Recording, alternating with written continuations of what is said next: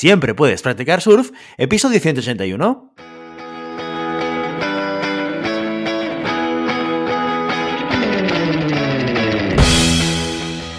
Bienvenido y bienvenida a Siempre puedes practicar surf, el podcast diario sobre recursos humanos.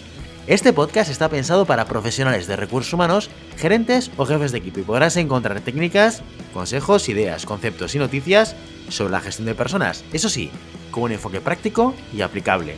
Hoy episodio 181 del viernes 4 de marzo del 2022.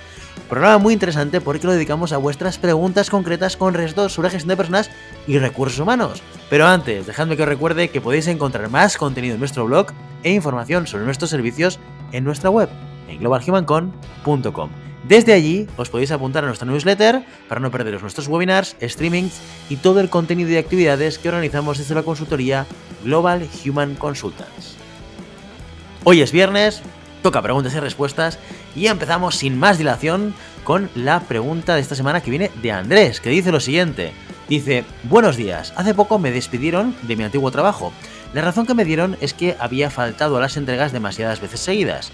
Sin embargo, la verdadera razón es que entre mi jefe y yo había siempre diferencias creativas sobre cómo proceder en los proyectos. Total, que han preferido buscar a alguien que estuviera más alineado con su visión. Bien, ahora estoy buscando un nuevo trabajo y me imagino que durante las entrevistas me preguntarán qué pasó con mi antiguo trabajo. ¿Debería comentar lo de las diferencias creativas o ser menos específico y decir que simplemente no estábamos alineados? Muy bien, Andrés. Bueno, pues muchas gracias por enviarnos esta pregunta o estas preguntas. La historia que nos cuentas, pues no, no es algo que para muchos de nosotros nos parezca muy raro. Es, es normal, no te diría que sucede siempre, pero es eh, habitual encontrar situaciones en las cuales una persona que forma parte de un equipo al final, por un tema de visión, pues acabe saltando de un proyecto. Es más, te diría que hasta cierto punto está bien, es mucho mejor eso, es mucho mejor ir a buscar aquel proyecto en el cual tu visión, tu propósito, tus valores están alineados, que no estar en un proyecto a malas con un responsable o con un jefe, con un manager que además te hace ir en una dirección con la cual tú no te muestras cómodo. La peor opción en estas circunstancias siempre es quedarte y remar hacia el otro lado, porque esto es conflicto asegurado y, bueno, pues frustración para todos lados, para ti como profesional, para tu jefe como responsable del equipo, para todo el equipo y para la organización, con lo cual esta es la peor opción de todas. Así que mejor estar fuera que dentro, Andrés. En referencia a tus preguntas, Andrés, lo, que, lo que sí que es importante tener en cuenta y lo que siempre recomiendo yo es que hay que ser transparente, hay que explicar las cosas pero con ciertos matices. Un proceso de búsqueda de empleo es un proceso de venta. Entonces tienes que imaginar, pues tú vendiéndote, seduciendo a la otra parte, encandilándola. O sea, tienen que querer que tú formes parte de su proyecto. ¿Vale? Por lo tanto, lo que no vamos a hacer es presentar argumentos que van en contra o presentar una falta de entusiasmo por formar parte del proyecto, porque eso nos juega en nuestra contra en nuestro proceso de venta. Ahora, sin engañar, sin explicar cosas que no son, por tanto, cuando digo transparencia, quiero decir que, oye, hay que decir las cosas como son. Si tú te marchas desde tu antiguo trabajo, estás en un acuerdo, o, te echaron de ese trabajo por diferencias en, en, la perspectiva o en la visión de cómo es la organización o cómo se gestionan las cosas, lo puedes explicar, lo debes explicar. Y además, con el nivel de detalle que te permita a ti transmitir esa idea. No hace falta explicar los conflictos diarios que has tenido con esa persona de tu equipo, porque esto no le interesa a nadie y porque eso no aporta ningún tipo de valor. Ahora bien, si tú has tenido o tienes una visión específica que sobre cómo gestionar un, un proyecto o una, una, organización, un equipo, ¿sí? Y esto, pues eh, como en el caso anterior, ha provocado un cierto conflicto, pues tienes que explicar, mira, mi visión es esta. Cuando yo trabajaba en esta compañía, la diferencia entre mi visión y la de mi jefe hacía que nuestra operativa no, no, pudiese ser, no pudiese funcionar bien. Por eso, pues se decidió que finalmente yo saliese de ese proyecto y, oye, perfecto, me parece genial. Yo creo que con la visión que ellos tienen, pues eh, les puede ir muy bien, pero no, no abogo yo por, eh, por, la misma visión. No estoy 100% de acuerdo, no estoy cómodo y yo quiero estar en un proyecto en el cual yo pueda estar cómodo. Y por lo tanto, necesito un proyecto que tenga estas características. Esto sí que lo puedes decir. Y es importante porque la, contraparte, la persona que te está evaluando, lo que va a estar pensando en ese momento es, vale, este proyecto, si yo soy un headhunter, este proyecto de mi cliente, y si yo soy el cliente, el proyecto que yo tengo, ¿es algo que pueda encajar con la visión de Andrés, sí o no? ¿Y qué características? Y así podemos evitar problemas. ¿Por qué? Porque si tú acabas entrando y no explicas este detalle, ¿qué puede suceder? Que vas a riesgo. Si de repente hay diferente de visión como la has tenido anteriormente, ¿qué va a pasar? Acabarás saltando igual. Con lo cual, antes lo puedas anticipar, mejor. Así que transparencia, así que explicar las cosas como son con ciertos matices. Esto es un proceso de venta y lo que no vamos a hacer tampoco es explicar una serie de detalles, si ha habido un conflicto, que si me dijo, que si no me dijo, que si yo, que si...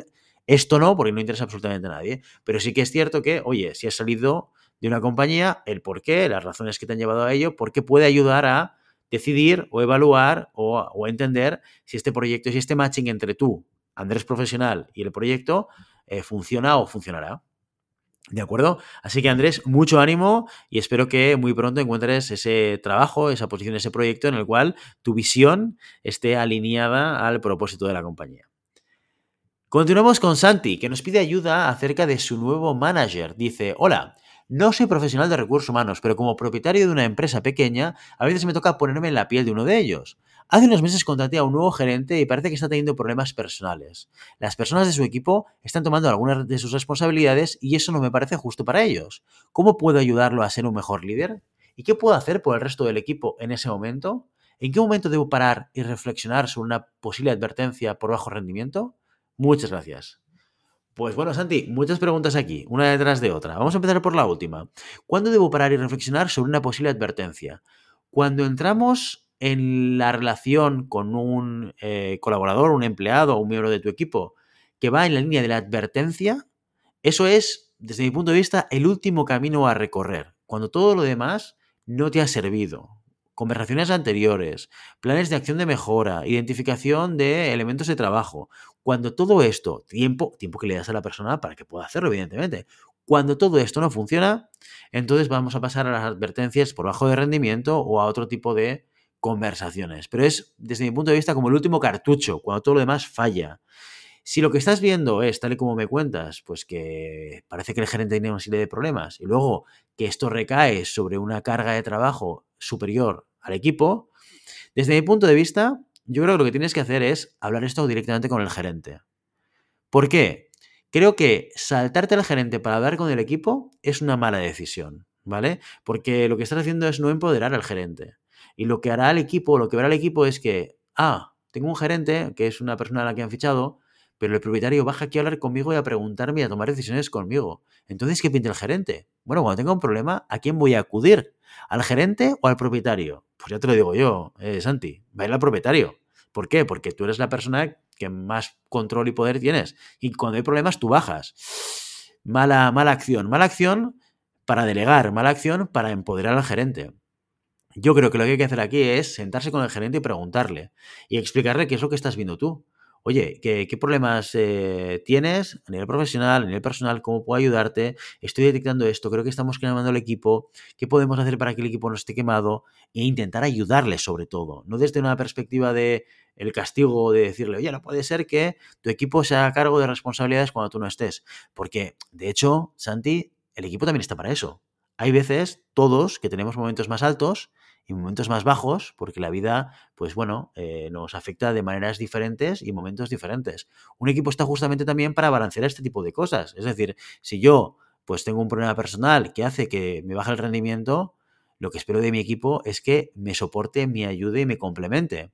Y viceversa, si cuando un miembro del equipo tiene un problema, pues yo voy a estar ahí para intentar absorber el trabajo, la punta de trabajo, ayudarle, hacerle una cobertura, lo que haga falta porque por eso somos un equipo, ¿sí? En cualquier caso, hablar con el gerente, no saltárselo, darle, darle poder, empoderarlo de alguna manera para que tenga y sienta que, hablar con el resto del equipo es su responsabilidad y ayudarlo. Quizás a ganar visión, quizás a ganar perspectiva, quizás a identificar qué cosas y qué acciones se pueden hacer para evitar estas sobrecargas de trabajo que pueden estar generando sobre el equipo. ¿De acuerdo? Así que Santi, espero que, que esto te ayude de alguna manera. Y vamos con la última pregunta de este viernes que nos lanza Beatriz y nos explica la siguiente cuestión.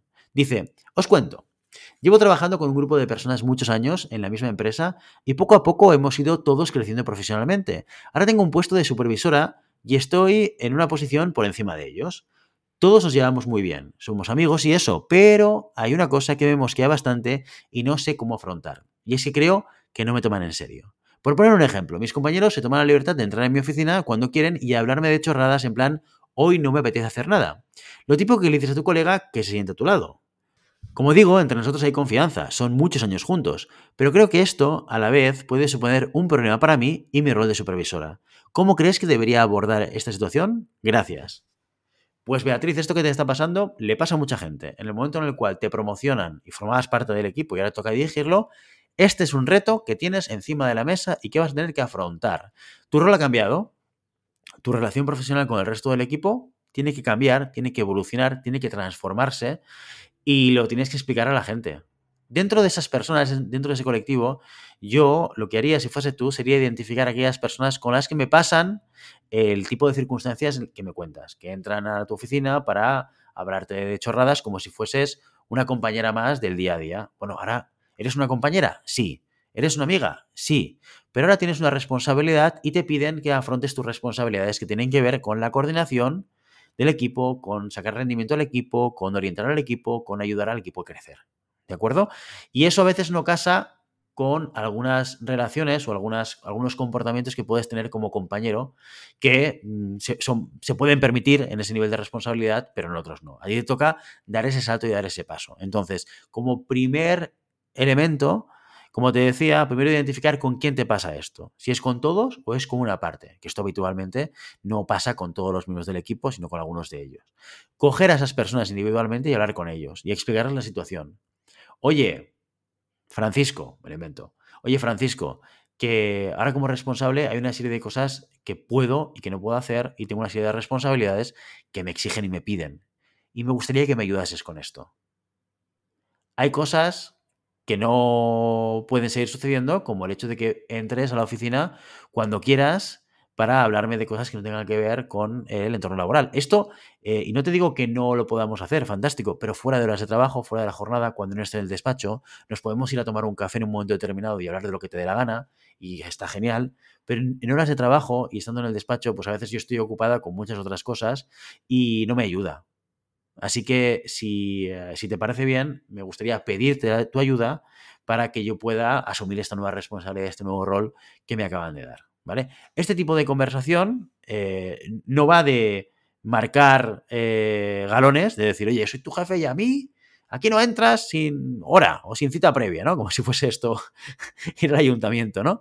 Eh, o las conversaciones tienen que ser de esta temática, o a mí me tienes que tratar con el respeto. No, o sea, este tipo de cosas no se pueden exigir. Se tienen que ganar. O muchas veces se ganan a través de la petición. Si estas personas son realmente amigas tuyas y amigos tuyos, lo que harán será lo posible para que tú puedas asumir este nuevo reto. Y seguro que no tendrás problemas, Beatriz, pero siempre desde la madurez, desde la transparencia, desde el explicar las cosas blanco sobre negro, que es cuando mejor la gente entiende el cómo un comportamiento está afectando a otra persona, porque a lo mejor, probablemente, la gente que entra en tu despacho para explicarte, hoy no me apetece hacer nada, no lo hace con mala intención. Lo hace, bueno, por rutina, porque están acostumbrados a tener estas conversaciones contigo y porque probablemente no entienden que no es lo que toca en estos momentos y que toca cambiar un poco ese tipo de conversación, sobre todo en el momento de trabajo, en la jornada laboral, en el momento de despacho. Con lo cual yo te invito, Beatriz, a que tengas estas conversaciones individuales, yo las tendría individuales con cada una de estas personas que tú identifiques y con total madurez y transparencia, sin ningún tipo de problema. Espero, Beatriz, que esto te vaya bien. Adelante con este reto que es, que es muy gordo, ¿eh? el, el, que me cuentas. Ser manager es complicado, o dar el salto a ser manager es complicado. Dar el salto en un equipo en el que tú formabas parte de él también te genera retos adicionales como el que tienes tú ahora. Así que muchos ánimos, Beatriz, y espero que te vaya muy bien.